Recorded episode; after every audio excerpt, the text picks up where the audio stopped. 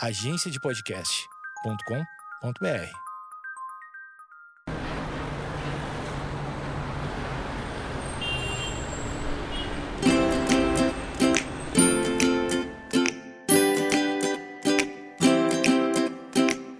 Começa agora mais um Eu Tava Lá. Eu sou o Brian Rizzo, esse aqui é meu podcast de histórias, onde toda semana eu recebo um convidado para contar uma história. E meu convidado dessa semana é o Fox Xavier. Se você não conhece o Fox, ele é um dos participantes do Minuto de Silêncio, um cara que a galera sempre pede bastante para participar aqui. Sempre que vem alguém do Minuto, eles falam: pô, chama o Fox, o Caco já participou aqui três vezes, a Lid participou recentemente, o Marlos já é quase dono do Eu Tava Lá. E sempre que essa galera aparece por aqui, o pessoal fala: pô, chama o Fox e tal, queremos ouvir histórias da vida dele, mais detalhes das histórias que ele já contou no Minuto ou histórias novas aí que, que ele ainda não tenha contado.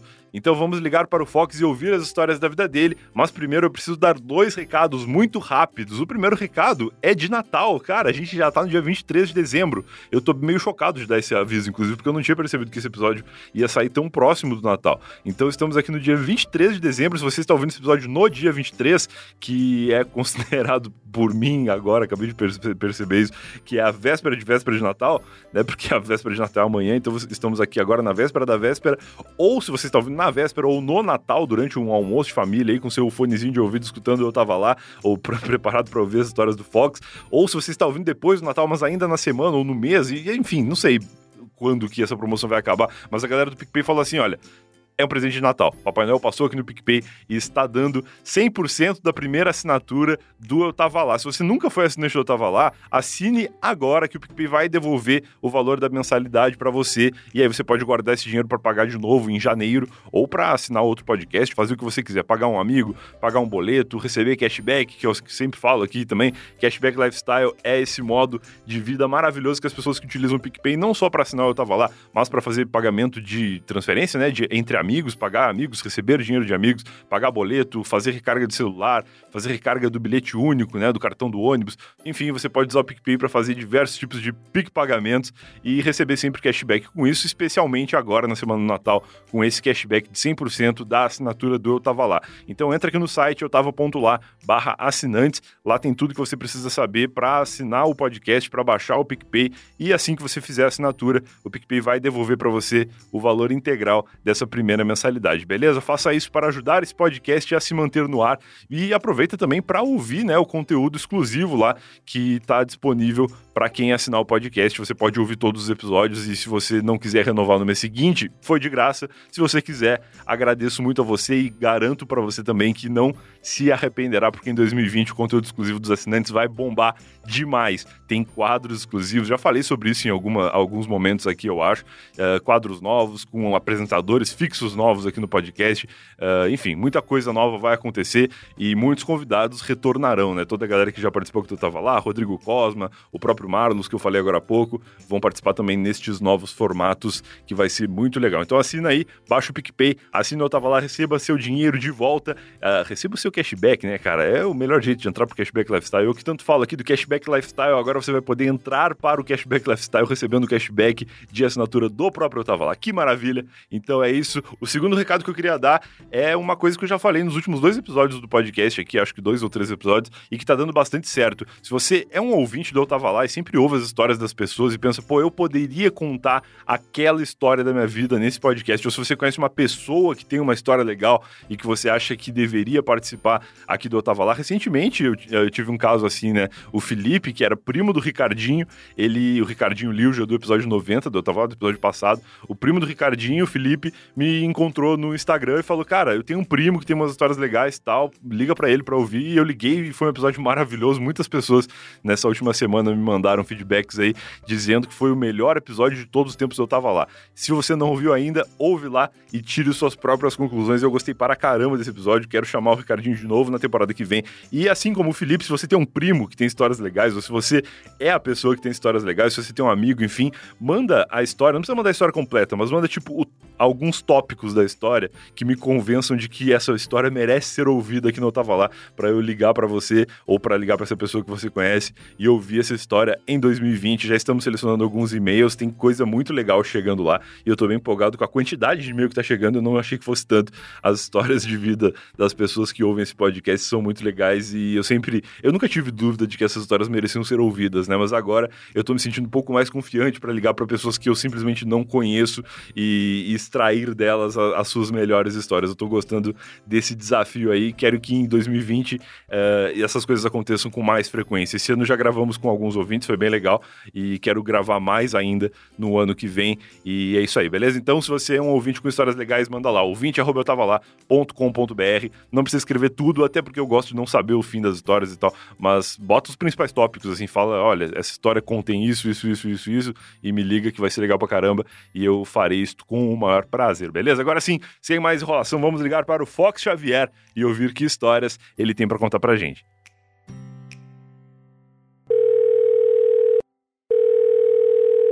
Grande Brian. Fala, Fox, boa noite. Boa noite, amigo. Tudo bom com você? Tudo bem, cara. Te ouço com uma voz cristalina. Não, não consigo achar um adjetivo ah, pra, pra qualidade de voz, mas te ouço muito bem. Soube que tu teve problemas com microfones aí. É, estava, estava testando, testando ao máximo possível e achei uma solução aqui muito arcaica que é o quê? Falar no celular pelo microfone como se tivesse uma ligação normal, coisa básica. Com o telefone na orelha, cara, isso é uma coisa muito old school, falar com o telefone na orelha. Porque primeiro que falar no telefone já é uma coisa bem antiga, né? A gente tenta renovar esse sentimento nas pessoas. Aqui no Eu Tava Lá de ligar para os outros. Mas por mais que a gente ainda eventualmente fale, dificilmente a gente fala com o telefone na orelha, né? Eu sempre uso um fone de ouvido ou um fone Bluetooth, um negócio assim. Essa pose de estar com o telefone na orelha, tipo jogador de futebol, quando sai do ônibus e não quer conversar com o jornalista, é uma coisa muito antiga. Pois é, Bra, tô aqui com você com o telefone na orelha porque é uma honra estar no Eu Tava Lá, cara, porque, sinceridade, eu odeio ligação, cara, eu odeio. eu trabalho numa empresa que a gente depende muito de telefone e, cara, tá. tudo que eu posso receber por e-mail, por WhatsApp, eu tento, porque eu odeio ligar pras pessoas. tu trabalha com o quê? Eu trabalho com publicidade, cara. Tá, tá. É, faz sentido. O publicitário, ele gosta de fazer uma call, ele não liga para ninguém, ele faz uma call que é basicamente ligar para uma pessoa que não, não queria estar tá, tá atendendo também. É, e na empresa onde trabalho a gente lida muito com, com, com o digital das empresas, e aí tem crise, porque as empresas que eu pego não são, diria, empresas comerciais, são empresas mais de serviço e tal, então eu estou sempre ligando para pessoas. Eu odeio ligar, tô aí um ano e meio nessa vida de pessoa que precisa ligar para todo mundo, todo dia, e odiando. Mas eu preciso pagar minhas contas. É, é, é, isso, é isso. Tem que pagar as contas e a gente tem que fazer algumas coisas. Pô, obrigado por ter aberto a exceção de atender uma ligação aqui para participar do Eu Tava Lá, cara. Tu é um cara que muita gente pediu, assim, para eu te ligar, especialmente lá no começo do podcast. E recentemente eu gravei com a Lid também. A galera fica uh, solicitando convidados, então um, um dos convidados muito solicitados para participar aqui do podcast. Porra, valeu, cara. Fico feliz. Eu vez ou outra eu, eu falava com a minha esposa que histórias que eu contaria se eu participasse do Eu Tava Lá. Olha aí que legal. É, tipo, o novo se um dia for pro Jô Soares, né? é, agora que não tem programa do Jô, eu, eu fico feliz de, de assumir esse cargo, então. é, cara, você é o novo Jô Soares, cara. O Jô Soares da Podosfera, o Jô Soares que a internet a internet acolheu. demais, demais.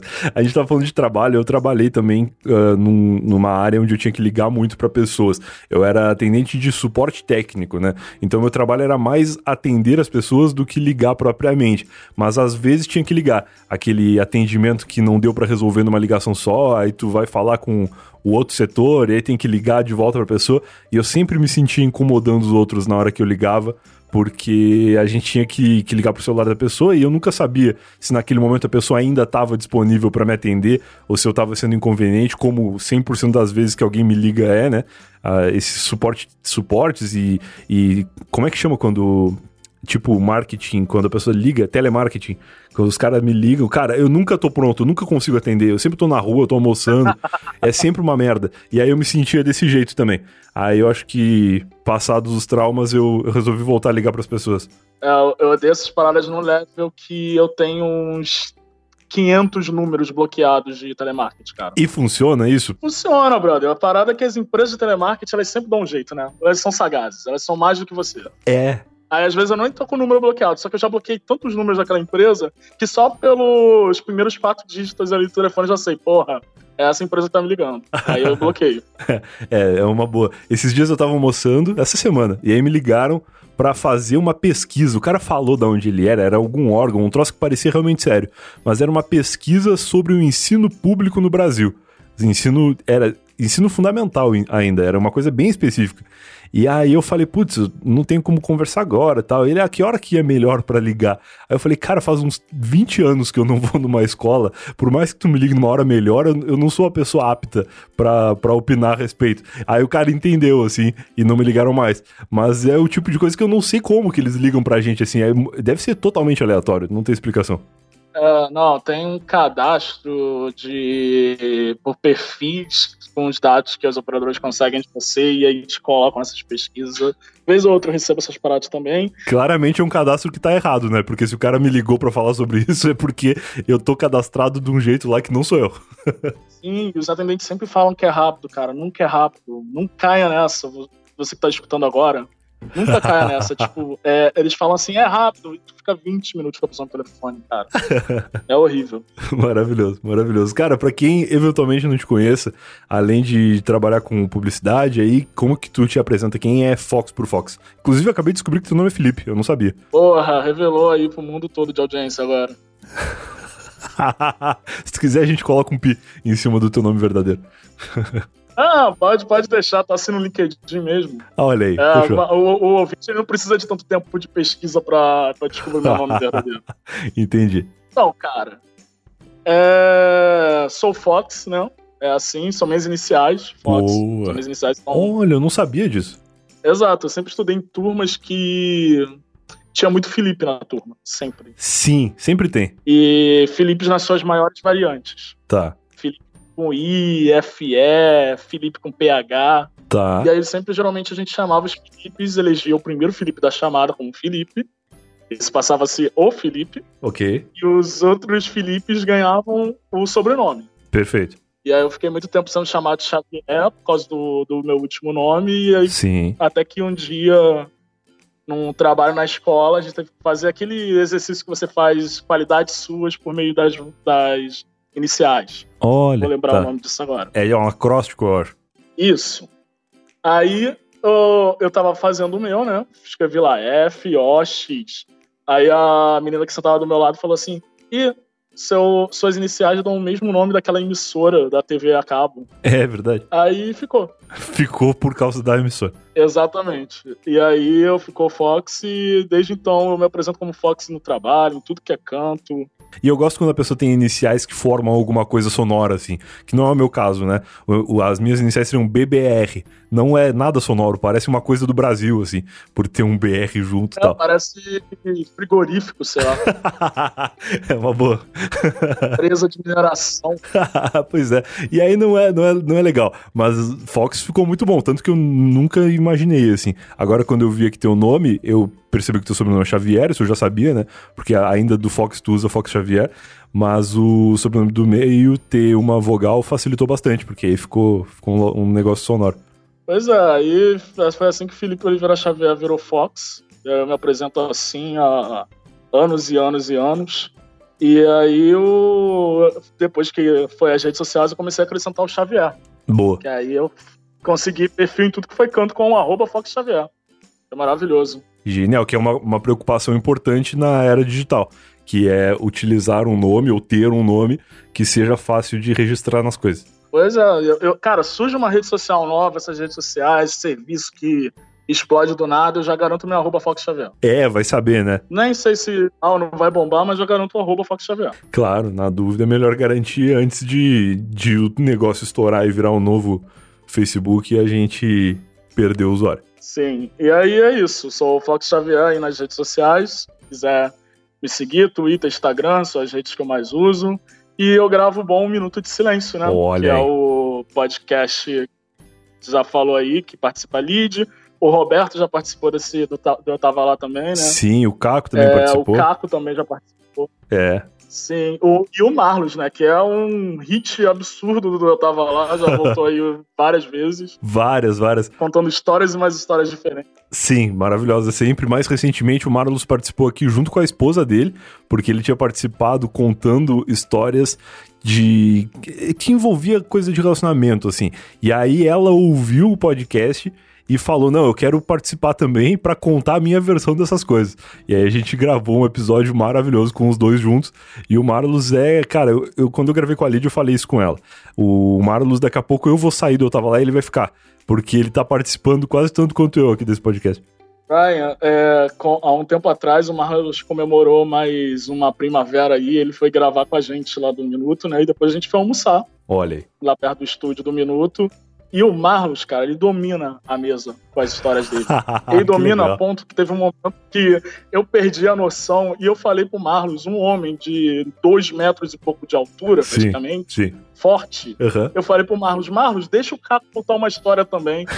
ele ficou muito sem graça no momento. deixa os outros participarem, deixa todo mundo conversar. Pois é, e o Caco só ficou assim, cara, tu foi muito corajoso agora, tu mandou um homem desse tamanho calar a boca. Maravilhoso. É, eu gosto de contar história, cara. As histórias deles são muito boas, eu gosto de ouvir, pô. É, sempre, sempre tem uma participação do Marlos, eu já garanto o download, já tô ouvindo. Que Já legal. passa o Eu Tava Lá prioridade. Mas toda segunda-feira eu tô escutando, cara. Eu tô, tô realmente, assim, muito honrado de estar aqui. É verdade, é verdade. Cara, quando eu te convidei pra participar que eu tava lá, eu, eu imagino que, que depois aí do que tu me falou, de que tu conversava com a tua esposa sobre que tipo de histórias contaria um dia no Eu Tava Lá, eu imagino que tu já tenha pensado alguma coisa. Tu pensou alguma história específica pra contar pra gente? Alguma temática de histórias? Como é que, como é que vai rolar? Cara, pensei em muitas, muitas mesmo, e ela até participou comigo de um pequeno brainstorm, usando um bom jargão publicitário, Boa, boa, boa. de um pequeno brainstorm para ver que história eu contaria, e tipo, é, eu resolvi que eu vou contar duas histórias que eu nunca contei num minuto. Opa, histórias inéditas. Gosto quando isso acontece. E elas envolvem desgraças humanas. Então, que inclusive eu não sei ainda do que se tratam as histórias. Quer dizer, agora sei do que se tratam, mas não sei exatamente do que são. É, Desgraças Humanas é um baita título pro episódio. Espero poder utilizar. Pois é, porque um- elas, todas as, as duas começaram de uma boa ideia. Partiram de, nossa, isso talvez seja uma boa ideia. Mas na, na prática não foi. Então, tipo, minha esposa adora uma dessas histórias, inclusive. E ela até falou, cara, você tem que contar essa, tem que contar essa que você nunca contou num minuto. E é isso. Eu vou, vou, vamos arriscar aí essas duas. Vamos, vamos. Só apontar um negócio que pra desgraça ser completa, ela tem que ter iniciado como uma coisa genial. A gente sempre pensa, não, isso aqui, putz, tem que fazer, isso aqui é legal pra caramba. E aí a expectativa alta já colabora pra que uma desgraça comece, né? Exato, cara. To- toda desgraça, Bra, ela parte de uma ideia que parecia ser boa. Claro. E claro. aí, quando você vai vendo no papel, toda ideia é muito boa. tipo, no meio publicitário mesmo, a gente trabalha muito isso. É, Porra, cara. vamos fazer uma campanha aqui com meme e não sei o quê, pra vender carro, legal. Vai ser legal pra caraca. E aí o cliente só aprova a campanha um ano e meio depois, o meme já tá defasado pra caramba, ninguém mais lembra de quem era a pessoa que estourou, enfim. E aí todo mundo começa a criticar na internet. Cara, é igual o Para a Nossa Alegria, lembra? Do meme do Para a Nossa Alegria, que era um menino tocando violão e tal. Rolou uma campanha publicitária que, se não me engano, era de carro mesmo. Mas foi tipo uns dois, três anos depois. Ninguém mais fazia ideia do que estava acontecendo. E mesmo quem fazia não achava mais graça, né? Exato, é porque o meio publicitário é isso, cara. A gente sugere um negócio pro cliente, o cliente até acha legal, mas aí, ah, não, só posso fazer isso com a verba do ano que vem. E aí a gente até tenta travar, às vezes fala assim, pô, cara, esse meme já tá velho, ninguém vai saber nada, tal, mas o cliente quer fazer. Então, é isso. Cada um sabe onde põe seu dinheiro, né? É isso, é isso, perfeito. Então, como uma boa ideia, carnaval de 2010, eu estava trabalhando, fazendo estágio em um. Já estava já tava estudando, né? Fiz faculdade de jornalismo, embora trabalhe Legal. na universidade, eu me formei em jornalismo. Legal. E aí eu estava fazendo um estágio num órgão público aqui no Rio de Janeiro e tal. E o meu amigo, que é amigo desde o tempo de colégio, o Rodrigo, ele falou assim: Cara, vamos passar o carnaval em Rio das Ostras? Olha, bom nome, não sei onde é, mas tem um nome legal. É, Rio das Ostras, pra quem não sabe, é uma cidade do litoral do Rio de Janeiro. Tá. É, é uma cidade que fica umas três horas de carro do Rio, da cidade do Rio de Janeiro. Certo. E é um lugar muito bonito, muito bonito mesmo. É, tem, um, tem uma praia que se chama até Lagoa Azul, cara, pra tu ter noção de como é bonito lá, sabe? Sei. E aí a gente falou assim, vamos. Porque na época não. Hoje, hoje parece estranho, né? Uma pessoa querer sair do Rio de Janeiro pra curtir o carnaval. É, é. Mas na época não tinha carnaval. Tá. Carnaval que tu fala é tipo carnaval de bloco, assim, ou carnaval de baile de carnaval? Isso, carnaval de bloco. O Rio de Janeiro, nessa época, 2010, ele era basicamente bola preta, é, simpatia quase amor, banda de Ipanema e algum outro bloco. Eram blocos que eram muito tradicionais. Tá. E eles arrastavam mais de um milhão de pessoas, então nunca era uma boa ideia Caraca. um bloco desse. E era isso que tinha de carnaval. Caraca, carnaval é, é meio que saber que a gente vai se fuder, né? Em qualquer lugar, em qualquer ambiente que tu for, sempre vai estar super lotado ou qualquer coisa assim. Quando é um lugar que já tem tradição disso, aí é meio que garantido. Mas ainda assim, por ser um lugar tão bonito, me parece uma boa ideia. Ou pelo menos faz sentido, né? Por que, que pareceu uma boa ideia? Eu amo carnaval, tô todo ano em maratona de bloco e naquela época não tinha bloco no Rio de Janeiro. Falamos, vamos curtir nossos primeiros blocos lá em Rio das Ostras, que tinha blocos. Show de bola. E aí a gente falou, beleza, vamos. E aí ele falou assim, ah, os moleques, que era o grupo que a gente saía lá, é, os moleques falaram assim que tinham, estavam vendo uma casa e que se a gente confirmasse já eram mais duas pessoas para fechar a casa. Certo. Show, beleza, vamos. Aí marcamos, tal, não sei o que, ah, eles falando, deixa tudo com a gente, pô, não sei o que, fechar uma casa muito maneira, pertinho da praia, bem localizada e tal. Estamos falando com o cara fechando os últimos ajustes aqui, não sei o que. Perfeito. E aí veio começaram a vir os poréns. Ah, O Rodrigo não trabalhava na época, precisava do dinheiro dos pais para ir pro, pro bloco, tá. para ir para Rio das Ostras. Ok. E aí a mãe dele e o pai não quiseram liberar o dinheiro, né? Ficaram naquela, naquela briga. E o Rodrigo, na época, de 19, 20 anos. Tá, normal, normal. Não, faz parte o cara depender do dinheiro dos pais. Só que fazer planos com o dinheiro dos pais sem saber se os pais vão liberar o dinheiro é foda. né? É complicado, né? E aí ficou nessa briga de que o Rodrigo precisava do dinheiro dos pais, eu já estagiava, então tinha meu próprio dinheiro. Sim. Eu basicamente só comuniquei meus pais que eu ia passar o carnaval no Rio de Janeiro. E, e aí fiquei nessa de o Rodrigo conseguiu o dinheiro. E aí chegou a semana da véspera do carnaval. Todo mundo já tinha comprado as passagens, né? Porque é uma época concorrida. Sim. Todo mundo já tinha comprado a passagem do ônibus e o Rodrigo nada. Foda. E aí eu dei um ultimato no Rodrigo e falei, ó, cara, você precisa resolver isso por hoje, porque senão eu vou passar o carnaval em casa, como passo todos os anos, só a gente só precisa dar uma resposta pros garotos lá, porque eles estavam dependendo da gente também, né? Claro, claro. E aí é, ele conseguiu o dinheiro e aí a gente foi comprar a passagem. Isso dois dias antes do carnaval. Nossa Entro senhora. no site da, da, da companhia de ônibus lá e tudo esgotado. É, óbvio, eu ia falar, devia estar bem tranquilo esse ônibus. Se tivesse um lugar nele, ia ser um presente de Deus. tudo esgotado, tudo esgotado. E aí eu falei, cara, sempre disponibilizam ônibus extras É, é. nesse, nesse tipo de evento. Então vamos pra rodoviária no dia, na véspera do carnaval, ali na sexta, Tá. e ver se a gente consegue algum ônibus lá. Qualquer coisa, sábado de tarde já ainda tinha ônibus. Então a gente vai acabar perdendo um- alguma Sim. coisa de carnaval aí, mas a gente vai sábado à tarde. É, boa. Perde um dia, mas pelo menos aproveita o resto. Exato. Aí chegou lá na rodoviária, nada, nenhum ônibus extra. É isso. A gente já lamentando, tipo, ah, vamos ficar aqui e tal. Aí a gente foi pro guichê de outra companhia de ônibus. E aí o cara falou, óbvio, não tem nenhum ônibus extra, todas as passagens já foram esgotadas e não sei o que, aquela confusão, rodoviária cheia. Sim. E aí na hora que a gente saiu do guichê, já começa o primeiro sinal de que não estava sendo, que era um sinal da natureza do universo de que a gente não deveria ir para Rio das Ostras. Ah. que a gente saiu do guichê e um moleque de 12 anos, por aí, do, do, 12 não, até menos, 9 anos talvez, Tá. parou a gente e falou, vocês querem passagem pra onde? Aí a gente ficou se olhando assim, tipo, Rio das Ostras. É. Aí ele, eu tenho duas pra Macaé. Tá. Macaé é uma cidade próxima de Rio das Ostras. Olha aí. tem linhas de ônibus Tá. que circulam ali na região. Entendi. E a gente falou, beleza, Macaé serve. Aí ele falou assim, a passagem na época, né, 2010, era uns, sei lá, uns 30 reais, não sei. Tá. Era, ser isso aí. A passagem da onde vocês estavam pra Rio das Ostras ou de Macaé pra Rio das Ostras? A passagem do Rio pra Macaé. Tá. Ah, entendi, beleza. Isso é uns 25 reais por aí, aí o garoto virou pra gente e falou 60 reais. Porra, que filho Eu da falei, puta. caraca, é aquela história da lei da oferta e da procura, né?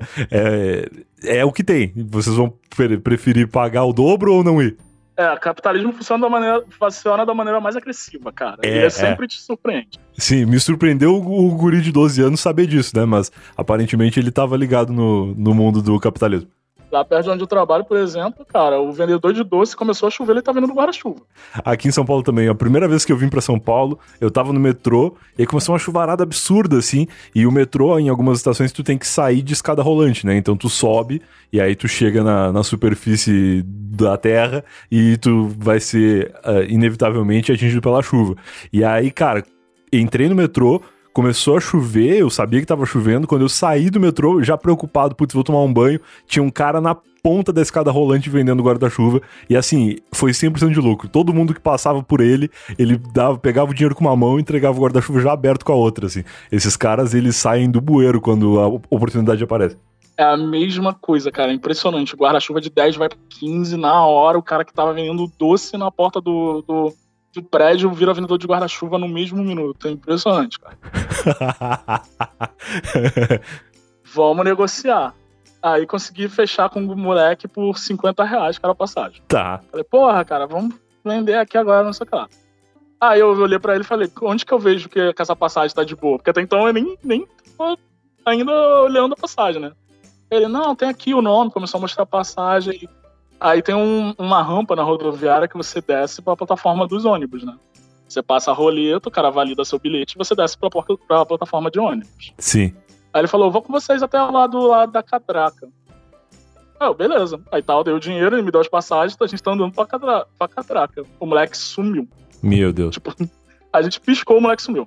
Meu Deus. Aí eu falei, puta merda, a gente vai perder, a gente vai perder 100 reais, cara. A, a viagem até então já tava meio perdida, né? Mas agora perder a viagem e sem pila é foda. Aí a gente, passou, a gente chegou na catraca, validou o bilhete e passamos show. Porra, maravilhoso. Plot twist. Ah, vamos curtir esse carnaval. E aí o ônibus chega, a gente chega, na, a gente chega lá em, em Macaé, pega o ônibus de Macaé para Rio das Ostras, chega em Rio das Ostras, próximo de onde os moleques passaram, que era o endereço, e a gente tá andando pela rua lá para procurar onde era a casa. A bendita casa maneiraça que eles tinham alugado. Beleza, beleza, tudo dando certo. A gente tá indo lá, andando e tal, e as ruas lá não tinham placa direito e tal. Era uma época sem Google pra galera jovem que, que não, não sabe o que, que é essa época de você não ter maps no celular. Era uma época sem maps no celular. Era uma época terrível, mas que existiu e a gente nunca nem imaginou que podia ser mais fácil a vida do que, do que era na época. Pois é. E a gente pedindo informação, pedindo informação lá. E aí eh, eles falaram assim: ah, um pessoal que tava na calçada conversando falou: ah, é essa rua aqui. Tá. Aí era uma rua tão escura, Brian. Tão escura. que eu achei que eu ia sair em nada. Tipo, eu pensei assim, cara, eu vou entrar nessa rua, porque era a única rua escura do bairro inteiro. que merda, cara. Eu falei, cara, eu vou entrar nessa rua e eu vou ser assaltado, não é possível. É uma rua, é uma armadilha, na real. Com um cagaço e tal, a gente foi entrando na rua. E aí a gente foi entrando, entrando, e aí os números pintados nos muros das casas. E cada casa, Brian, muito foda. Assim, uma casa mais fora do que a outra rua. Olha aí. Tipo, tinha uma casa com três andares, tinha uma casa com dois andares, tinha uma casa que você via que tinha piscina, tinha uma casa não sei o que lá, tinha uma... Porra, umas casas muito foda. Eu falei, caralho, os moleques alugaram um lugar maneiro mesmo, né? Tipo, Sim, não, até então é uma história que é só plot twist, né? Cada esquina é um plot twist diferente. Quando tu falou uma rua escura, eu pensei, pô, deve ser uma quebrada, mas não, é uma, um bairro de, de alto garbo e elegância, aparentemente. E aí, tipo, eu tava achando, né, que tava tudo sendo superado. Toda a expectativa ruim tava, tipo, ah, superei isso aqui. Vencendo. E aí a gente próximo de uma casa com uma esquina, numa esquina que era a única casa feia da rua. Era uma casinha de um andar só, Tá.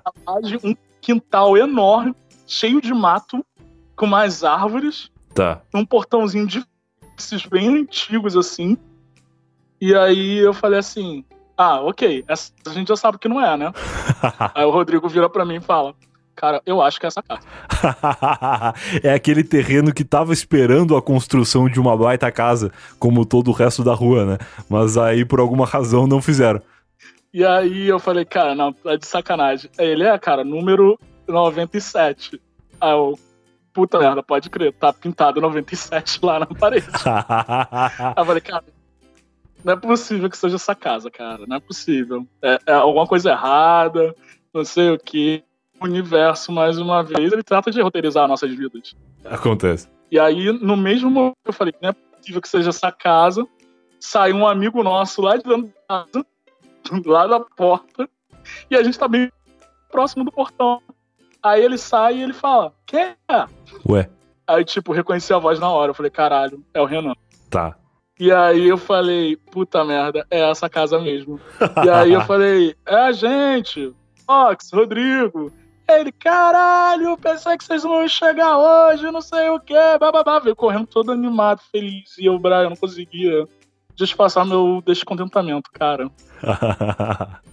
cara, é foda, né? E a rua, ela eleva a expectativa, né? Porque se tu tivesse entrado numa rua onde todas as casas eram do mesmo nível daquela casa de vocês, tudo bem, assim, tu já entra ali, tu pensa, não, beleza, é mais ou menos assim que vai ser e tá tudo certo. Aí agora, quando tem um, um alto uma elevação da expectativa na viradinha ali na entrada da rua, aí, cara, aí é uma, uma tristeza, por mais que a casa nem seja tão ruim assim, né? Porra, Brian, a gente passou por umas oito casas, cara, e só essa casa era zoada. só a nossa casa era zoada. e aí entramos na casa tal, ele mostra lá as instalações incríveis, né? Sim. E aí eu, porra, tô morrendo de sede, vou, vou beber uma água. Onde que tem água? Aí o Renan, que tava já com os três moleques lá na casa, amigos nossos, falou assim: Ah, cara, tá. tá aí dentro da geladeira. Quando eu abri a geladeira, só tinha vodka na geladeira. Meu Deus. Era a única coisa na casa. E eu falei, cara, não tem água. Aí ele, Ih, então vai ter que sair pra comprar. eu, caralho, cara, como assim vai ter que sair pra comprar? Tem um filtro nessa casa. Ele, não, e tá sem água. não, e mesmo que tivesse, não ia adiantar nada. Por que Rio das Ostras, Brian? Não sei como é hoje em dia, mas nessa época, quando era carnaval e eu não estava atento a esse fato, a cidade, ela pratica, praticamente triplica de população. Nossa. Então, falta água na cidade. É, normal. Não tem jeito, falta água. É, Florianópolis, qualquer Balneário Camboriú, qualquer cidade grande que tem praia, cidade que aparentemente teria estrutura, já não tem, assim. Essa época de, de verão é incrível como as pessoas decidem todas ir pro mesmo lugar, assim. Pois é. E aí, a gente. E aí, as casas lá costumam ter cisterna, né? Tá. Só que a nossa casa foi montada do dia pra noite, talvez em algum programa de televisão zoado, é... não tinha cisterna. Então a gente tava sem água. Foda. E. E aí a gente foi na rua, comprou água, voltei para casa. Eles falaram assim: ah, os blocos saem mais cedo aqui e tal. Então só restava dormir. Tá. E aí eu fui dormir, chegou uma galera mais de madrugada pra, pra, pra carnaval, e nisso eu já tava meio arrependido já de ter ido pra esse lugar. Só que eu falava, vai que o bloco é bom, né? Então vamos. É, é verdade. Tem sempre a esperança, né, de o objetivo principal da viagem não, não ter nenhuma decepção. Pois é, vamos pensar que o perrengue é, é muito para dormir, mas, cara, o bloco deve ser bom, a gente vai curtir o bloco e é isso. Feito. E aí a gente acordou no outro dia, todo mundo na casa, toma café da manhã, vamos pro bloco. Boa. E vamos, vamos pro bloco, beleza. Aí a gente anda aquela rua toda, aí pega uma outra rua, chega na avenida principal lá, e aí eu fiquei sabendo que a casa também era zoada e nem era próxima da praia mesmo. Puta merda. Então a gente ia ter que pegar uma van pra ir pro bloco, que era. Cara, eram uns 3 ou 4 quilômetros só. Só que pra ir andando é muito chão. E pra ir de van é rapidinho. Entendi. Então a gente pegou a van. E aí quando descia da van, você pensa, porra, vamos descer da van, já vai estar ali perto da praia, entra no bloco, né? Certo. Não, tipo, a gente tinha que andar uma rua, cara, que era uma rua infinita. A gente andava 13 minutos só nessa rua. Nossa. Sem zoeira, assim, em passo contínuo. 13 minutos só nessa rua. Eu calculei no segundo dia. Tá. E era uma rua de mais de um quilômetro de reta, assim, era horrível. E tinha uns bares na, na extensão da rua, tinha supermercado e tinha lanchonete, porque eu acho que o, o, a rua é tão grande para ir pra praia, era tão grande, que eu acho que o- as pessoas começaram a falar, cara, a gente tem que colocar estabelecimentos comerciais nessa rua, Sim, porque, né, tem demanda.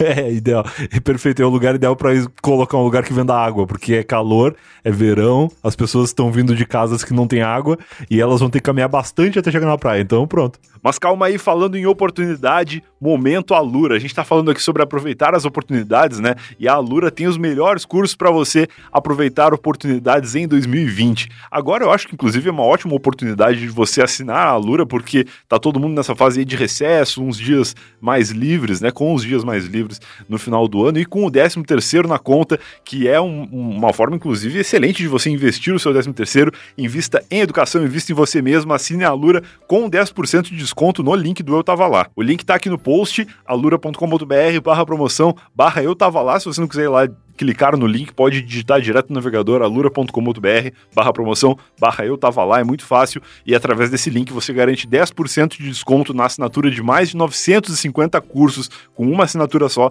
você tem acesso aos mais de 950 cursos da Alura e acesso à plataforma deles que oferece diversas mordomias aí para o estudante. Então, invista a sua grana em educação para que em 2020 você tenha um currículo invejável e falo em currículo porque todos os cursos da Alura tem certificado de participação. Dá uma olhada no site lá, vê os cursos que tem, vê o preço do, da assinatura e vê também o preço com os 10% de desconto para você ver que vai valer bastante a pena. E eu garanto para você que você vai aproveitar demais esses cursos que a Alura oferece agora no, no finalzinho do ano aí, tirando uns dias de descanso. Aproveita, abre o aplicativo da Alura, dá uma olhada nos cursos, assiste lá as videoaulas e amplie a sua capacidade de aproveitar oportunidades em 2020, assim como a galera que vende água na rua lá em, em Rio das Ostras, beleza? Então é isso, alura.com.br barra promoção, barra eu tava lá. Depois me conta se você assinou e se você tá curtindo lá os cursos da Alura. Agora sim, vamos continuar ouvindo a história do Fox.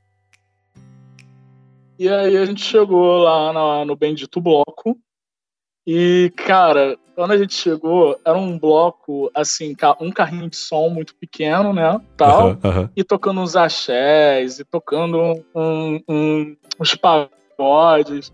e aí, tipo, eu olhei, estávamos no, estamos no Rio de Janeiro, né? Ainda é Rio de Janeiro. Sim, sim. Olhei pra um dos meus amigos e falei, porra, não toca funk nos blocos daqui. Aí ele fala, aí um dos meus amigos falou, o prefeito daqui proibiu tocar funk no bloco. No bloco. Meu Deus, E cara. proibiu os blocos saírem depois das 10 da noite. Nossa, que deprê. Eu fiquei assim, ok, é isso que eu tenho. É, aceito. E aí a gente foi curtindo os blocos, né? Aham. E aí a gente tava curtindo os blocos e tal. E descobrimos que depois de- dos blocos rolava uma rave Nossa. na- em três quiosques ali que eram bem juntinhos. E rolava uma rave. A gente falou, porra, vamos pra rave depois do bloco. Que loucura. Então não podia tocar funk, não podia ter bloco depois das 10, mas a rave era liberada. A rave era liberada, vai saber por quê, cara. O funk era proibido na cidade. É, a- a- e a rave tava liberada. Enfim, e ficava até seis da manhã. Claramente o prefeito não sabia o que era rave, porque se ele soubesse já tinha proibido também. Certamente. E aí a gente ficou na rave até uma e pouquinho da manhã, volta pra casa. Aí no segundo dia, ele tinha, e já no, no, no dia tinha chegado uma galera, né? Logo, de- logo depois que eu cheguei, chegou uma galera, chegaram mais duas meninas e mais três amigos nossos. Tá. E, tipo, a casa não comportava isso tudo de gente, tá? Mas já tava, assim, um Big Brother dos infernos já na casa. Eu imagino. E só tinha um banheiro. É, é bom ressaltar essa parte também. Só tinha um banheiro na casa. tá. Então você imagina aí umas 10 pessoas numa casa que comportava umas 7 no máximo e um banheiro. Foda. E aí a gente. E aí eu acordei. Na hora que eu acordei no segundo dia, chegou um outro amigo nosso que eu. Cara, ele faz tanta merda na vida que eu queria até mudar o, o nome dele nesse, nesse podcast. Só que ele tem um apelido muito maneiro que eu não posso deixar o mundo não conhecer isso, cara. Qual que é? Que é Churupita. Olha, bom. Bom apelido. Eu não sei por que Churupita, cara. Eu sei que esse apelido é maravilhoso e eu- o mundo precisa saber que existe uma pessoa com apelido de Churupita. Perfeito. E aí o, o Churupita chegou de carro com um outro amigo dele. E, cara, eu não sei até hoje, Brian, o que, que aconteceu. Ah. Eu sei que o Churupita chegou por volta das 8 da manhã. Eu estava cansado, então acordei lá por quase 11 da manhã. E quando eu acordei, as duas meninas que tinham chegado no dia anterior já não estavam mais na casa. Desistiram. Quitaram do servidor. O Churupita simplesmente expulsou as garotas. Caralho. Não, ele expulsou as garotas, não sei como. Tá. Ele entrou já arrumando confusão e ele expulsou as garotas. As garotas foram embora, eles voltaram pro Rio de Janeiro. Caralho, cara. Tipo, ele falou alguma coisa lá, não sei o que irritou elas, teve a briga e não sei o que, blá blá blá. Ok. E aí, com a chegada do Churupita, iniciou-se um clima meio desagradável na casa. Aham. O Churupita é tipo, foi tipo o Alexandre Frota do- da, nossa, da nossa alçada de carnaval. sim, sim, sim, sim. Foi o Alexandre Frota da Casa dos Artistas de vocês. Ele chegou causando caos. E aí o, a gente foi pro, pro bloco, mais uma vez. E uma das coisas mais engraçadas que eu já vi na vida, cara, Ah. é o, o Churupita, ele é baixinho e ele é muito barrigudo. Ele é bem barrigudinho. Tá. E ele estava bebendo 51, ou um genérico de 51, puro, numa, numa embalagem que parecia um botijãozinho de cachaça. Nossa, cara. E ele bebia essa merda como se fosse água, água, água, água. E, cara, e ele ficava em pé depois de beber metade daquilo. Eu até hoje eu não entendo como que ele ficava em pé com aquilo. E é, é- é tipo uma embalagem de corote. Sei, sei. Redondinha pequena, assim. Exato, era isso. De, de cachaça pura. Não, não era misturado com mais nada, era cachaça. Era álcool. Álcool de, de limpeza, assim. E aí, um, um dos momentos mais engraçados que eu vi na minha vida foi: eu tô, a gente tá lá num bloco pulando algum axé da vida, e aí do nada o Churupita me vira na nossa frente e fala: água! E aí eu fiquei naquele, processando aquela informação, né? Uma pessoa gritando água, desesperada. E aí foi dois segundos, cara, cena de comédia. Veio um jato de água fortão na minha cara, assim, me molhou inteiro. Meu Deus. E ele desviou desse jato, não sei como. E é, é porque no bloco que a gente foi, tinha um caminhão-pipa junto com o bloco e ele tava jogando água nas pessoas. Show, é o bloco do Carlinhos Brown. É, só que ele eu não, não tinha controle da pressão, então ele estava jogando água, tipo, polícia tentando conter protesto. é, o- é o típico cara cheio de boa intenção, né? Alguém falou assim, pô, o pessoal tá com calor lá, leva um caminhão pipa. Aí o cara chega lá meio sem saco, assim, fala, ah, vocês querem água? Então toma água. E aí eu, eu fiquei em pé, né? Mas, porra, foi um, um jato bizarro na, em cima de mim, que eu fiquei todo molhado. Sim. E aí, quando eu olho pro lado, um dos nossos amigos tinha caído no chão Meu Deus. com a força do jato da água. Caralho, cara, que sei que horror. essa ideia não deu. No level que esse, esse caminhão ficou uns 5 minutos jogando água e depois parou. tá fazendo strike na galera. Exato. Os caras viram que ia dar merda uma hora e falaram, cara, cessa o caminhão aí, na moral. Cessa, cessa a parada, não tá legal. é melhor ficar com calor ou com sede do que ficar jogado no barro, né? Porque ainda tem esse detalhe, né? Além de derrubar a pessoa, ele derruba a pessoa no chão molhado, porque o resto da água ficou acumulado ali pra aumentar a desgraça. Não, e era um bloco que tava com muito jovem, né? Mas Claro. imagina se tem uma senhora ali com família e tal, uma criança de colo recebeu um jato desse, cara. que É tristeza, merda cara. certa. E aí eles encerraram o, o refresco na população e continuou o bloco. E aí a gente, tomou, a gente tá lá, curtindo o bloco tal, não sei o quê, o grupão grande, né? Quase umas 10 pessoas. E aí a gente tá lá curtindo o bloco, vamos pra rave de novo. Vamos pra rave. E aí a gente tá lá na rave, todo mundo tá curtindo e tal, bebendo pra caramba. E aí tem um amigo nosso que, na real, ele né, nem era meu amigo, ele veio com outro, enfim, agregado. E aí o... ele tava muito louco, assim, tava muito louco. Ele tava no level já quase mão palhaço. E aí a gente tava no meio da rave e deu uma merda lá na rave que começou uma, uma briga. tá. E nisso que começou a briga, um monte de segurança partiu pra cima de onde tava o clarão da briga, que era bem do nosso lado. Nossa. Nisso que os caras partiram clarão da briga, eles vieram sem nenhum diálogo com a, a uma arma de grande impacto para acabar com brigas, que é spray de pimenta. Nossa senhora. Cara, que rolê errado. E aí eles vieram com spray de pimenta e a gente ficou tudo, a gente- todo mundo foi atingido.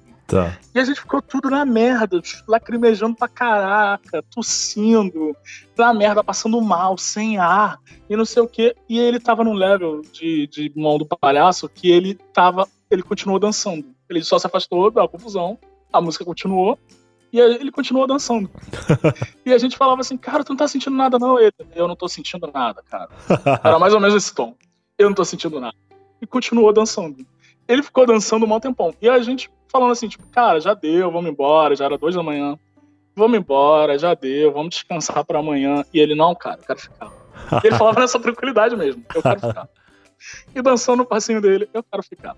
Tá bom, vamos ficar, vamos ficar.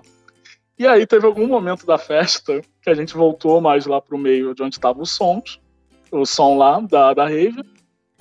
E, e aí o esse garoto, ele começou a dar em cima de uma menina num grupo. Tá. E aí ela tava, um, tava, ela tava num grupo tal, com os outros, com os outros moleques. Aí a gente sempre tá, né? Aquela, né? O amigo tá bêbado, vai que ela tá. Vai que ele tá de olho em alguém que tá acompanhado tal, pode pedir outra briga, não sei o quê. Carnaval é sempre uma aventura, né? Tu pode estar interessado em alguém, mas antes de chegar na pessoa, especialmente se tu tá numa cidade diferente, um lugar onde tu não conhece muita gente, é muito bom tomar vários cuidados antes, porque vai que é uma pessoa que tá comprometida com alguém ali que não é muito de bem com a vida, né? A gente tem que estar atento, coisa que o bêbado nunca tá, né? Nunca tá, cara. O, o, o, amigo, eu sempre sou o amigo mais sóbrio do rolê, cara. Eu sempre sou o amigo que salva os bêbados das confusões, cara. É impressionante. Eu acabo. Eu tenho esse instinto e aí eu acabo salvando os amigos das confusões. Enfim. é, ele tava lá de olho e tal, e aí, tipo, percebia-se um, um clima de azaração no ar. Mas era uma azaração mútua ou era só da parte dele? Só a parte dele, né? até aquele momento. É, ok. E aí eu tava sentindo, eu tava sentindo as intenções dele lá, a gente percebendo, ele tentando se aproximar do grupo. E a gente percebeu, começou a perceber que o grupo, ele era basicamente formado por dois homens e duas travestis mais altas. Tá. E tinha, e tinha uma menorzinha, tinha uma mais baixinha, que eu acho que era que, que ele tava de olho. Tá, perfeito. E aí a gente ficou assim, cara, a gente começou a ficar na dúvida. A gente ficou, cara, tem dois homens aqui, tem duas é, mulheres que tá claro que são trans, assim. Sim. E tem essa aqui mais baixinha que eu não sei se é ou não é. A gente começou a fazer uma, uma roda de reuniões para, de, para debater se a menina era ou não era uma, uma trans. Sim, e acima de tudo, saber se ele sabia, né? Porque às vezes ele sempre soube que era trans, mas não se importou com isso. E aí, carnaval, né? Não se importou. Tá, é. é carnaval, tá na vibe, pô. É isso. Beleza. E aí.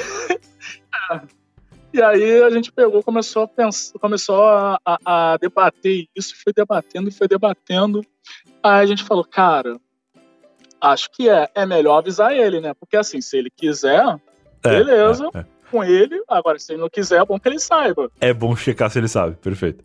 É, e aí gente, é, um dos moleques chegou perto dele e falou, cara, a gente tá achando que essa menina que tá se aproximando é trans. Uhum. Ele, por que é que vocês estão achando isso? Já mudou até o tom, né? Ficou meio agressivo. ele, cara, que ela tá num grupo com dois homens e mais dois, dois, dois, dois travestis. Tá. E, tipo, a gente olhou o rosto dela e também acha que ela pode ser.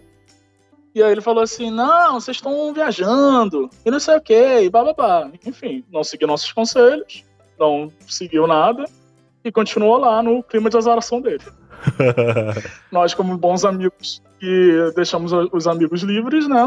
Falamos, ok, ele já tá avisado das nossas desconfianças, se ele quiser é, uma coisa com ele, ninguém vai julgar ele, ninguém vai julgar o, o, o amigo por causa disso. Né? Claro, é, claro. Então, porque ele era, ele era novo no grupo, a gente também não sabia qual era a orientação dele nem nada. É, tudo certo. Tudo Beleza. Certo. E, aí ele, e aí ele ficou com a, a menina que a gente estava desconfiando que era trans.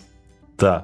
E aí ele pegou e tal, aí ficaram um tempinho dando uns amassos e não sei o que, e blá blá blá blá blá.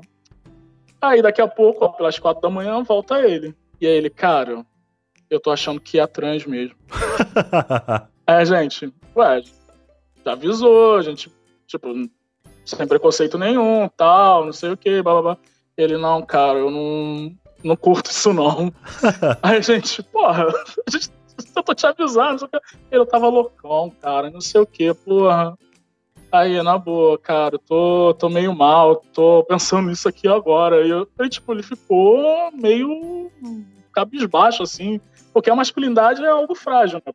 A masculinidade é muito frágil. Não, e o ruim é a surpresa. O ruim é a surpresa, né? Se ele soubesse antes, tivesse preparado ali e tal, mas de surpresa assim, deve dar uma deprê. Pois é, como a masculinidade é algo frágil, eu acho que ele começou a ficar muito depressivo de, da possibilidade de ter beijado uma boca de, de uma pessoa que não era uma mulher. Entendi. E aí ele pegou tal, e a gente foi, cara, ele ficou mudo o trajeto inteiro na volta. Tá. Acordou no outro dia e ele seguia mudo. Merda, cara. E a gente foi pro bloco, ele seguia mudo. E a gente falando assim, pô, cara, tipo, tentar quebrar o gelo, né? Pô, cara, e aí, tu tá mudão? Ele, cara, que eu ainda tô com esse negócio na cabeça, cara. Eu tô com esse negócio na cabeça. eu tô legal. Eu tô, eu, tô, eu tô duvidando de algumas coisas de mim. Gente, cara, calma, cara. É, ué. Calma. Não, não, tipo, é carnaval. Qualquer coisa não fica, não fica, sei lá, tent, é, não fica duvidando da sua masculinidade, arrumando problema, nem nada disso. É carnaval, pô. Claro, não, a não ser que ele tenha gostado e aí ele tava pensando, porra, eu beijei um homem e eu gostei disso, então talvez eu não seja tão heterossexual quanto eu achava que era. É. Eu acho que é o que ele tava pensando no momento, né? Entendi. Aquele negócio que eu falei, a masculinidade é frágil. Ele falou, pô, fiquei me pegando uma tempão e agora eu tô caçador. Tá. E aí ele ficou triste, cara. Ele ficou triste, triste, triste, triste. O terceiro dia de carnaval inteiro. E esse dia, graças a Deus, não aconteceu nada de bizarro. Aham. Nada, não aconteceu nada de louco. Não aconteceu. Ninguém foi acertado por um jato de água e caiu no chão de novo. Aí, o último dia de carnaval ali, a boa segunda-feira, ele ainda tava pensativo sobre o beijo que ele deu na, naquele, naquela rede. Sim. E a- aí ele. Mas aí ele já tava mais falante, né, tal. E aí ele foi falar alguma gracinha pra uma das meninas que tava com a gente. Tá. E isso tava todo mundo se arrumando pra ir pro bloco. E ele foi falar uma gracinha pra uma das meninas que tava, falando, tava, tava conversando com a gente, talvez até pra tentar se firmar como macho, tal, não sei o quê. Ah, sou zoeiro, olha só. Que merda. Acho que ele já tava dando uma virada de chave no sentimento que ele tava, que ele tava passando lá, dentro dele. Entendi. E aí ele falou assim, tipo, ele fez uma gracinha, uma brincadeira babaca com a menina. E aí a menina ficou puta com ele e tal, começou uma discussão. Tá. Começou aquele barraco, aí discute, discute. Aí galera, deixa disso, aí todo mundo se separa, a menina barraqueira também, querendo partir pra cima dele pra dar uns tapas e tal. Aham. E a gente falando, para, deixa disso, para com isso, e não sei o que, blá blá blá. Tá. E aí, beleza, parou a confusão, a menina foi pro banheiro pra tomar banho pra se arrumar. Aham. E aí, nisso, que acabou a confusão, ele tá do lado de fora lá na sala, que era bem próxima do banheiro. E ele começou a falar: Ah, essa menina é uma cheia de onda também. Ela se acha muito, não sei o quê, querendo me meter a porrada. Quem ela acha que é pra meter a porrada? Ela é baixinha, ela é magrinha, não sei o que lá. Brian, foi o estopim para uma das cenas mais inusitadas que eu já vi dentro de uma casa com muita gente. A menina saiu só de calcinha do banheiro Ué? E ela foi pra cima dele pra meter a porrada, assim como se fosse a vida dela dependesse daquilo. a raiva era tanto que não deu nem pra se arrumar, né? Vamos direto. Meu irmão, acabou a chuveirada, eu, eu acho que ela estava. A raiva foi subindo, ela tinha acabado de botar a calcinha. Foi isso. Ela botou Caraca. a calcinha e falou: meu irmão, eu vou assim mesmo meter a porrada nesse filho da puta. Foda. E ela partiu pra cima do moleque. E a cena foi umas sete pessoas tentando separar a menina do moleque. Foda. E ele tomou umas porradas, ele tomou muita porrada, Brian. Ele tomou umas porradas, ele ficou arranhado na cara, ele ficou arranhado nos braços e tal. Caralho, cara, que treta. E aí foi o momento que ele virou e falou pra gente: Cara, carnaval pra mim acabou, eu vou pra casa. Era segunda-feira. né? Era segunda-feira, é um baita detalhe, né? Ele nem precisou de muito tempo pra fazer merda. Aí, cara, não, fica aí, vamos, vamos, pô, carnaval, amanhã ainda tem mais um dia de carnaval tal, ainda tem hoje uma amanhã, né? Ele, Não, Sim. pra casa. Pra Sim. casa. Já acertei aí com, com o Renan, com os moleques, eu vou pra casa, eu vou embora, eu não quero mais ficar aqui, eu tô com muitas coisas na minha cabeça, e não sei o que. E ele foi embora pra casa. tá. Eu, eu acho até hoje que o que mais pesou nele foi o fato de ele ter tomado um pau por besteira. Não, é, cara, essa história foi uma merda. Não que ele não mereceu apanhar, mas de todas as possibilidades, eu acho que até não foi o pior. Porque se ele tivesse apanhado no primeiro, que ele tivesse apanhado da travesti, talvez tivesse sido muito pior. Porque a travesti, ela tem força, né?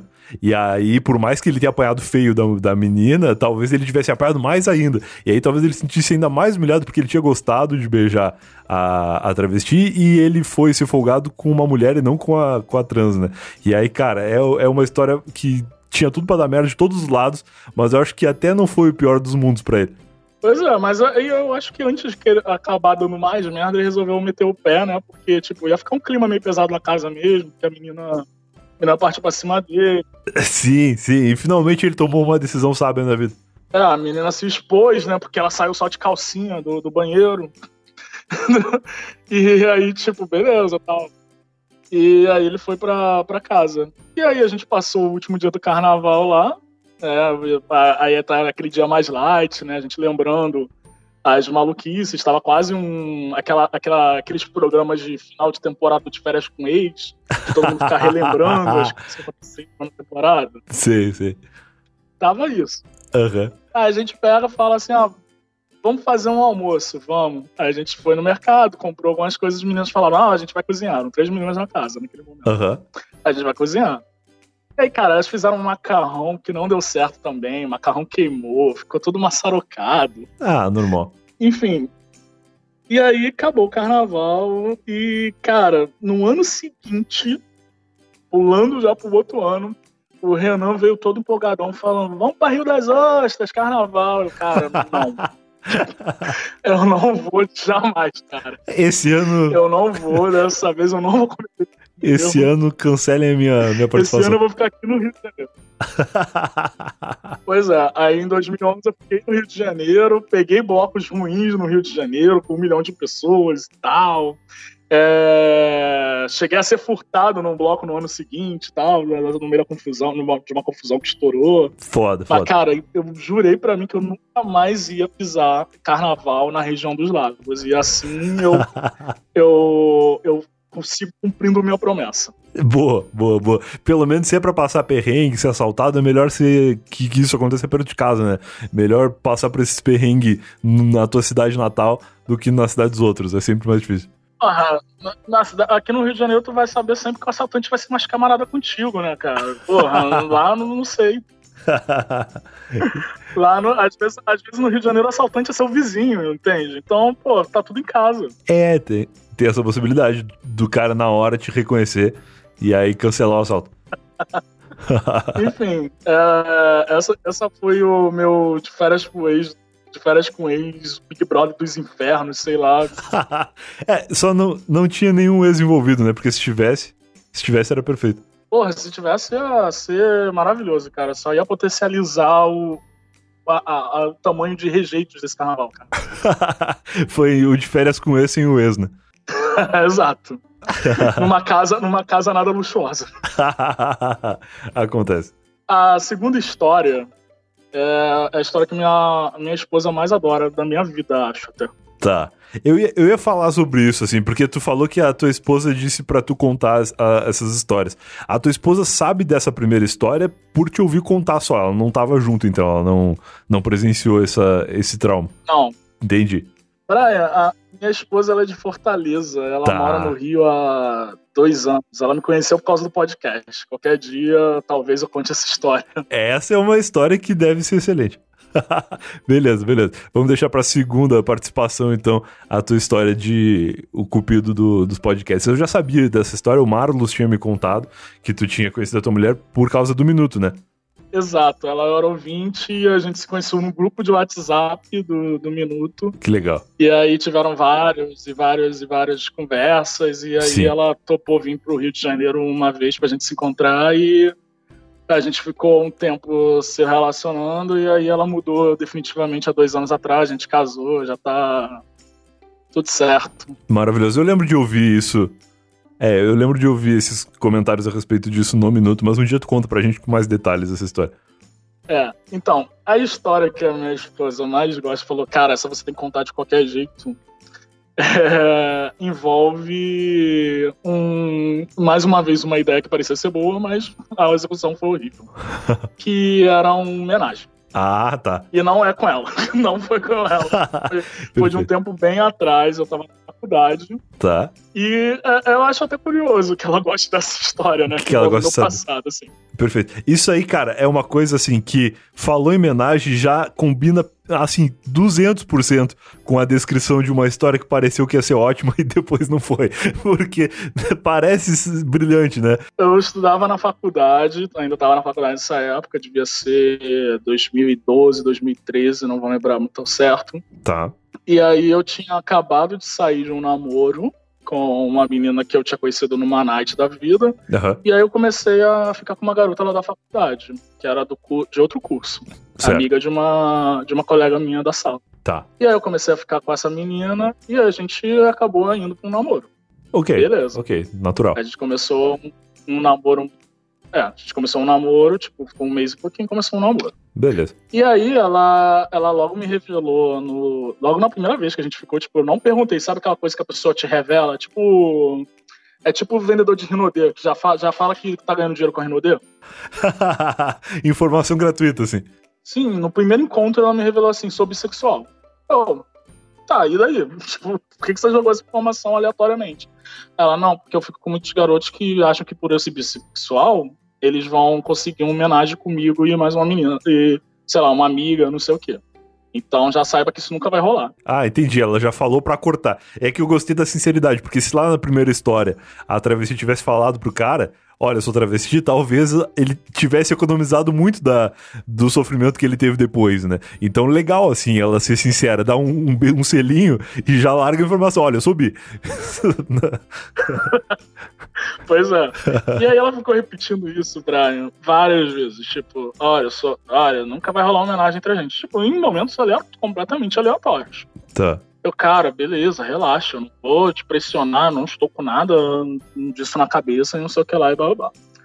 Aí a gente tava namorando e um dia a gente saiu pra uma boate aqui no Rio de Janeiro, né, na Lapa, que era o falecido Odisseia. Eu tenho várias histórias no minuto nessa boate Tá. Era o falecido Odisseia. E aí a gente foi pra essa boate tal, que era uma boate alternativa, bem alternativona, só tocava indie, aí tinha um outro andar que tocava música pop, funk, tinha noites de karaokê, enfim, boate bem alternativa. Tá. E a gente foi pra boate e tal, e era aniversário de uma amiga dela. Certo. E a gente tava na boate, né, tal, beleza, bebendo, curtindo tal, som, não sei o quê, e, pô, eu não conhecia ninguém no aniversário. Eu era realmente o agregado ali na situação. Tá. E, e, e ela queria muito que eu fosse, tal, pra apresentar, me apresentar pra outras amigas e não sei o que. Tá, não, não. Eu falei, beleza, eu vou. E aí eu era agregado na situação lá, aquele negócio, né? Tentando curtir a boate e tal, mas, tipo, tentando puxar amizade com a galera, não sei o quê. Aham. E aí a gente tá lá no, na rodinha e tal. E aí ela, uma menina do grupo fez amizade com uma outra garota lá. Tá. E aí ela fez amizade com essa outra garota, e aí, tipo, tava todo mundo na rodinha conversando, não sei o que lá. Em determinado momento, lá pelas uma e pouca da manhã, que eu já tava meio alto, a minha namorada então chega na, perto de mim e fala: Cara, eu acho que aquela menina tá de olho em mim. Ó. Que é a menina que as amigas estavam fazendo amizade lá. Tá. Aí eu falei, você acha? Por quê? Ela, cara, ela não para de olhar pra gente. Tipo, a gente tá um pouquinho mais afastado, não para de olhar pra gente, tá não sei o quê, tá meio desconfortável, não sei o que lá. Aí eu, cara, o que, que tu quer, o que, que tu quer fazer? Tipo, não tem o que fazer. É. Aí ela, não, eu só tô achando isso e tal. Aí beleza, aí passa mais um tempinho, aí daqui a pouco volta ela da, da rodinha, tá comigo, aí ela me puxa, tipo, aí ela fala assim, cara, ela tá de olho, ela realmente tá de olho em mim. Confirmando a informação. Total. Tipo, uma apuração jornalística, ela realmente tá de olho em mim. Updates a respeito da conversa anterior. Aí ela fala assim, eu também achei ela muito bonita, achei ela muito legal, tal, não sei o que lá. Tá. É, se ela ficar comigo e ficar com você, você topa? Caralho, negociações em tempo real. Total. Eu falei, ué, por que não, né? Toma aqui, Perfeito. aproveitando, tô curtindo e tal. É. Isso aí, pode ser. Acho uma ideia até justa. Razoável, acho uma ideia razoável. É bom que até aí, assim, metade da negociação tá feita, né? Agora ela teria que se aproximar da menina, confirmando a informação anterior de que a menina tava afim dela, e aí incluir mais uma negociação que seria ver se a guria topa, né? É quase os 13 trabalhos de Hércules. Né? Tipo, Tem que Exatamente. fazer, tem não sei o que, aonde, com negociar com não sei quem, mas enfim, ela já tava roteirizando tudo na cabeça dela. Perfeito, perfeito. Aí eu- ela pegou, chegou próximo da menina lá, tal, começou a conversar com ela. E eu pensando, né? Eu tava numa night ruim, Sim. tipo, tô aqui, conheço ninguém e tal. E posso sair, pô, com uma história maravilhosa pra vida, posso fazer um cheque ali nas metas de vida do, do mundo hétero. Tá. E a- ela voltou com a menina. Tipo, ela voltou com a menina. E aí falou, aí ela falou, ela começou a falar, ah, ela, ela a gente conversou e ela topou. Tá. tipo, Beleza? Tudo certo. desse level, assim, ah, negociações. Trabalhos de Hércules concluídos, então. Exato. E aí ela começou a, a beijar a menina. E aí, tipo, terminaram de beijar, o beijo a menina, e tipo, aquela coisa, beijo triplo, aí não sei o que, e papapá, e a gente tá lá curtindo, não sei o que. Certo. Aí quando deu por volta de 3 horas da manhã, Ah, três e meia, quase 4 horas da manhã, na real, a gente resolveu é, achar bom sair daquele lugar e ir pra algum outro lugar. certo. A menina que eu namorava na época ainda morava com os pais. Só que naquela época, é, naquela, naquela, naquela ocasião, os pais estavam viajando. Putz. Eles estavam curtindo férias, sei lá onde. Ela estava sozinha em casa. Então, montava-se aí, até então, né, um, um cenário perfeito. Sim, sim, tudo se conectava ali. a- o desejo de vocês e a disponibilidade do lugar. Exatamente. A gente saiu da boate e aí a gente bebeu mais uma cervejinha do lado de fora, tal, aquela coisa, se pegando, não sei o quê, e falamos, ah, vamos pra casa.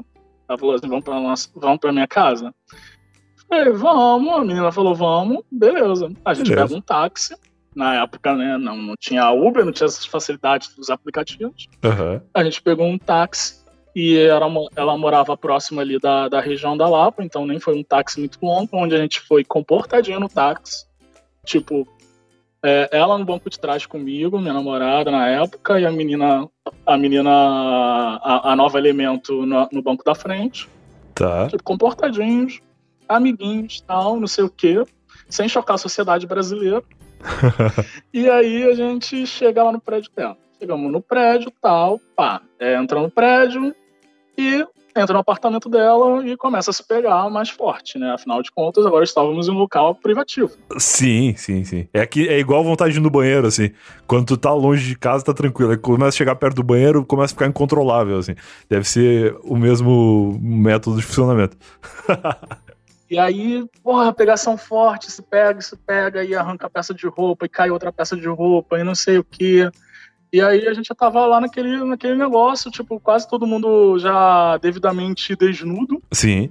E aí, e eu só pensando, porra, vou realmente fazer um check na vida aqui agora, maravilha, pô, tipo, check realizado, tal, não sei o quê. Sim. E aí a menina, no meio da pegação ali, ela, ela se pegou muito forte com a, com a, com a minha namorada na época. Aham. Aí a menina, do nada, ela fala assim, gente, é, onde é um banheiro? Onde tem um banheiro? Tá. Aí eu fiquei assim, né? Aí, aí a, a, a minha namorada formou assim, ah, é ali e tal, vira ali e tal, não sei o que lá. Ela, ah, vou lá rapidinho. Tá. Ela foi. Isso, a gente estava na sala ainda, Brian. Estávamos na tá, sala. tá. Tipo, Ok. A gente não foi quarto, nada. A gente estava na sala, se pegando a roda no sofá. Beleza. Aí, beleza. Ela foi lá pro banheiro, eu começo a me pegar com, com a namorada na época tal, a gente vai se pegando, pá, pá, pá, pá. E aí vai passando o tempo e a gente tá se pegando, daqui a pouco a gente tá lá no ato e vai passando o tempo. Ô, e, louco. tipo, daqui a pouco, sei lá, um bom tempo depois a gente, é, cadê a fulana? Se perdeu no banheiro. Aí gente, é, verdade, cadê a fulana? A gente tá quase terminando as coisas aqui e fulana não tá aqui. Aí a gente, né, vai lá no, no bom banheiro lá da casa. Aham. E aí eu, eu bato a porta, fulana. Pá, bate a porta de novo, fulana. Aí eu percebo que a porta tá destruncada, né? Aí eu bato mais uma vez e vou abrindo a porta bem devagarinho, daquele jeito bem de filme assim. É, claro, claro. Tá preocupado ali, mas não quer ser invasivo, né? Então tu fica naquela de quero, quero ajudar, mas como fazer? E aí, quando eu abro a porta total do banheiro, a fulana está desmaiada. Meu Deus! Completamente desmaiada. No chão do banheiro. Caraca! Ela não tava no vaso. Ela não tava. Sei lá, ela tava completamente desmaiada, sentada no chão do banheiro. Caraca, cara.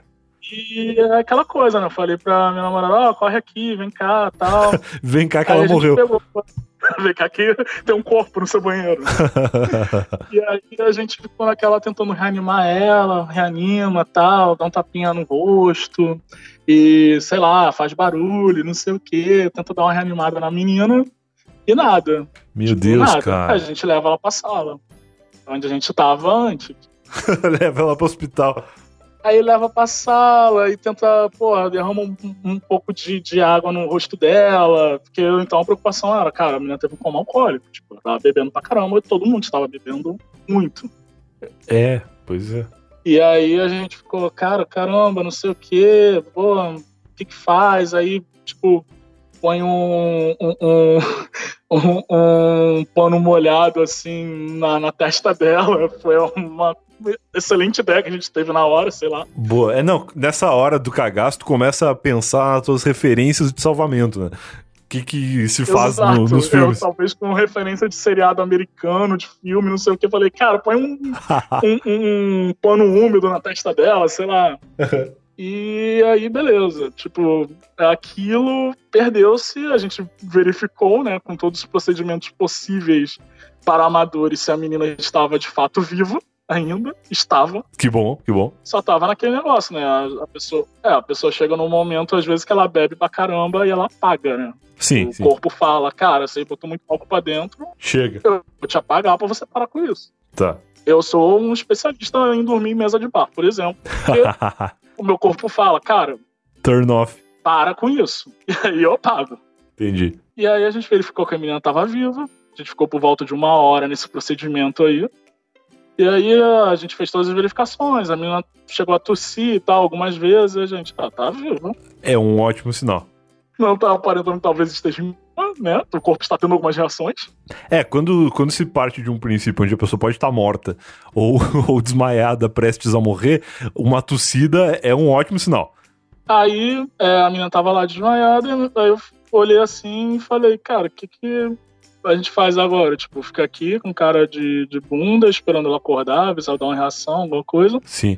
A minha namorada na época teve a brilhante ideia de, ah, cara, vamos pro quarto e vamos terminar o que a gente tava fazendo. tá.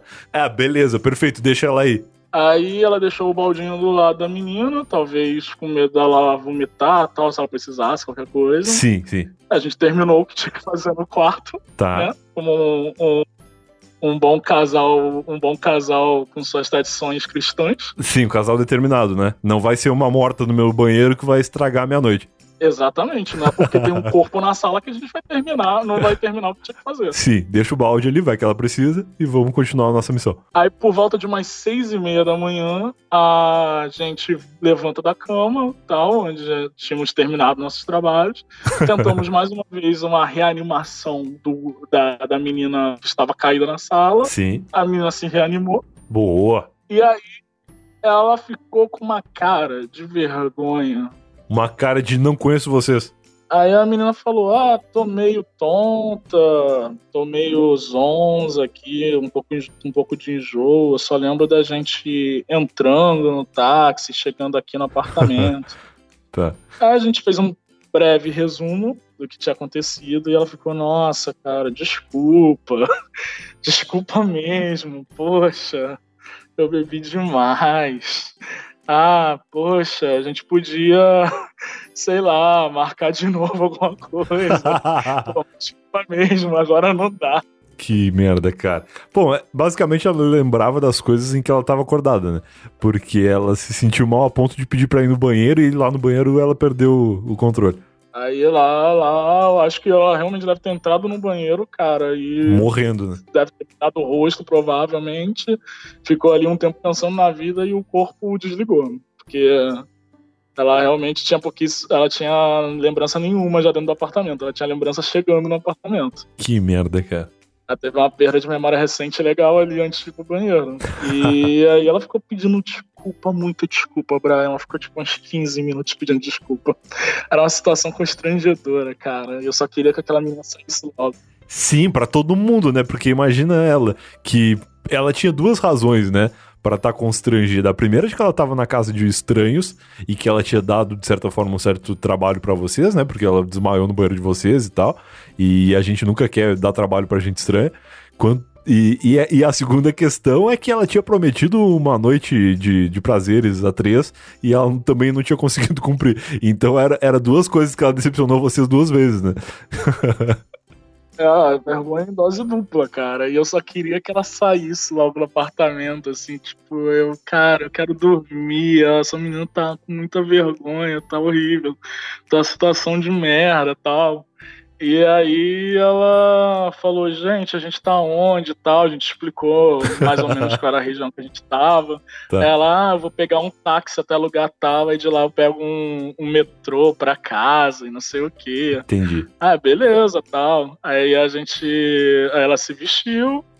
Aí eu me vesti também, acompanhei ela até a, a portaria lá, tal. Ela pediu um táxi, foi embora e a gente nunca mais soube da, da do- dessa menina, do Caraca. corpo dela. cara. Vocês nem pegaram um contato assim pra futuramente marcar alguma coisa ou então pra saber se ela chegou no destino dela sem morrer no caminho? Nada, cara, nada. Essa- a vergonha era tanta naquele momento, era um momento tão deprimente, cara, da raça humana, que a gente só queria que a menina fosse pra casa logo. Porque já era deprimente por natureza e ela não parava de pedir desculpa e de, e de falar, poxa, eu, eu não tava, eu senti o álcool, provavelmente no momento que eu tava aqui com vocês já, e não sei o quê. Acontece. Enfim, aí ela foi pra, ela pegou o táxi pra ir pra casa tal, e é isso. Eu ainda fiquei namorando mais essa menina mais um tempo, aí logo a gente terminou. A gente, obviamente, nunca mais tentou nada do tipo.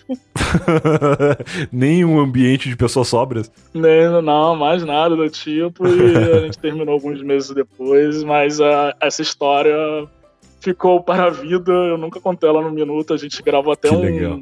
Um, podcast de dia do. Pô, a gente gravou um podcast de solteiros Tá. para especial pros padrinhos. E aí, depois do- da gravação do podcast, eu lembrei dessa história. Aí eu contei a história pro Caco e aí ele falou: Caraca, por que, que você não contou essa história no, no podcast? Eu, cara, essa história, ela. Ela, vez ou outra, ela remonta minhas memórias novamente e eu só consigo dar risada disso. E, então, Demais. É, não é todo momento que, que eu falo, pô, essa história aqui deveria ser contada no podcast. Cara, o destino quis que eu contasse essa história aqui pra você não eu tava lá, entendeu? Tipo, eu acho que essa história foi. Ela foi feita pra isso, pra ser contada em um podcast de história, cara. E agora não dá mais pra se arrepender, essa história está eternizada que não tava lá. E eu fico muito feliz por terem sido histórias de degradação humana que tiveram finais felizes. Porque apesar do- dos perrengues ali, no fim das contas todo mundo sobreviveu. Aparentemente, né? A gente não sabe dessa guria que fim levou. Mas tu sabe o nome dela, pelo menos, ou nem isso? Eu sei o, no- eu sei o nome dela, cara, é, mas, tipo, só o primeiro nome. Tá, entendi. Não, então não conta pra ninguém, porque assim, eu tava lá, ele tem algumas, alguma tradição já de a gente encontrar pessoas, né? Às vezes aparece alguém que fala, putz, essa história que o fulano contou, eu conheço alguém e tal. E aí daqui a pouco essa menina tá ouvindo e ela pode acabar se manifestando. aí. Então se acontecer, eu te mando e falo, é esse nome aqui ou não é? E aí a gente tira a prova. Esses dias, esses dias na internet, que foi um momento que essa história voltou a remontar minha memória pra caramba. Ah. É, eu tava na internet, uma menina, ela fez uma trade no Twitter Ah, falando uma história muito, muito parecida. meu Deus. Muito assim.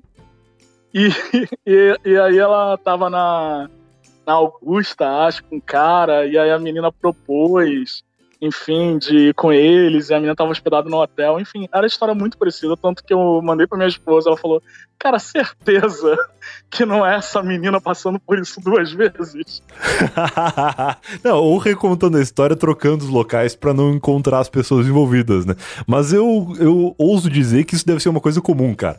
Porque são coisas que se conectam, assim. Pessoas querendo, tipo, bebi demais e aí tô, tô disponível pra qualquer coisa, hoje vai rolar, hoje vai ser a noite da minha vida. E aí chega na hora e por ter bebido tanto, e só por ter bebido tanto teve a vontade de fazer alguma coisa, na hora a bebida não deixa acontecer, né? Então deve ser uma parada que aconteça com alguma frequência, especialmente nesses lugares, assim, de balada, tipo Augusta e, e essas, esses lugares de, de jovens alcoolizados. Se for catalogar a quantidade de homenagens frustrados aí no Brasil, a gente vai ter um dado muito relevante. Eu acho que é a maioria. Eu acho que é a maioria do, dos homenagens que, que acabam se frustrando. Porque homenagem eu acho que só, só existe em duas ocasiões. Ou num casal muito evoluído, assim, e, e pra frentex, como falam os jovens, ou em pessoas totalmente fora de si, assim, que acham que isso vai ser genial sem nenhum preparo uh, antes, assim, né? E aí eu acho que eventualmente acaba se frustrando nos dois cenários. Exatamente, cara. Eu, eu, acho que é exatamente isso. E aí, nessa segunda opção, deve ter muita história frustrada também, cara. Deve, deve, em todas elas. Demais. Cara, maravilhoso. Obrigado por ter aceitado participar do Eu Tava Lá com as tuas histórias de degradação humana. E se, se as pessoas quiserem te encontrar aí nas redes sociais, contarem dos seus homenagens frustrados ou, quem sabe, falarem que, que eram a pessoa envolvida na tua história, como que elas podem fazer? É só procurar por arroba Fox Xavier no Twitter e no Instagram, né? Que são as duas redes sociais que eu mais uso. Estamos lá, tô lá pra ouvir sua história de homenagem frustrada também, se você já teve uma, cara. Demais, cara. Valeuzão. Abraço pra ti aí, boa noite. E que bom que deu certo a ligação com o telefone na orelha. Espero que tu não esteja muito cansado de segurar o celular. Não, eu já revezei de orelha aqui três, quatro vezes, tá tudo certo, tá inteiro aqui. é bom que aí vai controlando, vai balanceando o cansaço dos braços. Né, só bati minha conta, minha cota de ligação já esse mês, não quero mais falar no telefone nem com a minha mãe, cara. Fechou. Valeu, cara. Abraço. Um abraço, cara. Valeu. Falou, boa noite. E esse foi mais um Eu Tava Lá. Se você foi até aqui, eu espero que tenha gostado. O grande Fox Xavier, um cara entendedor de ligações. O cara que entende de ficar com o telefone na orelha. A, a cada, a cada minuto que passava, assim, eu ficava olhando o cronômetro aqui, pensando, cara, o Fox tá há 40 minutos com o telefone na orelha. O Fox tá há uma hora com o telefone na orelha. E ele continuava empolgadíssimo contando suas histórias. Que bom, gostei bastante de ouvir as histórias do Fox. Espero que você também tenha gostado. E comenta lá nos, nas redes sociais do Eu Tava Lá, nas minhas redes sociais, tem tudo linkadinho aqui na descrição nas redes sociais do Fox também, manda mensagem lá agradecendo a participação dele aqui no Eu Tava Lá. E se você gostou, me peça e peça para o Eu Tava Lá, né, nas redes lá no Instagram e no Facebook do Eu Tava Lá, que são arroba podcast Eu Tava Lá nos dois lugares, para que o Fox volte na semana que vem, ou aproveita também para indicar outras pessoas que você gostaria de ouvir aqui neste podcast na próxima temporada. E é isso aí, beleza? Então a gente se vê de novo na semana que vem. Se você não for um assinante do Eu Tava Lá, e se você for um, amanhã mesmo, ou quando você quiser, porque tem mais de 100 episódios publicados lá no podcast exclusivo dos assinantes. Faça isso, receba 100% do seu dinheiro de volta na primeira mensalidade graças ao PicPay picpay.me barra eu tava lá é o link, ou acessa o site aqui que tem o linkzinho bonitinho e todas as instruções estão lá no eu tava.lá barra assinantes, beleza? É isso, a gente se vê de novo na semana que vem, então, como eu já falei, e tchau. Feliz Natal! Feliz Natal! Ho, ho, ho, ho, ho, ho, ho!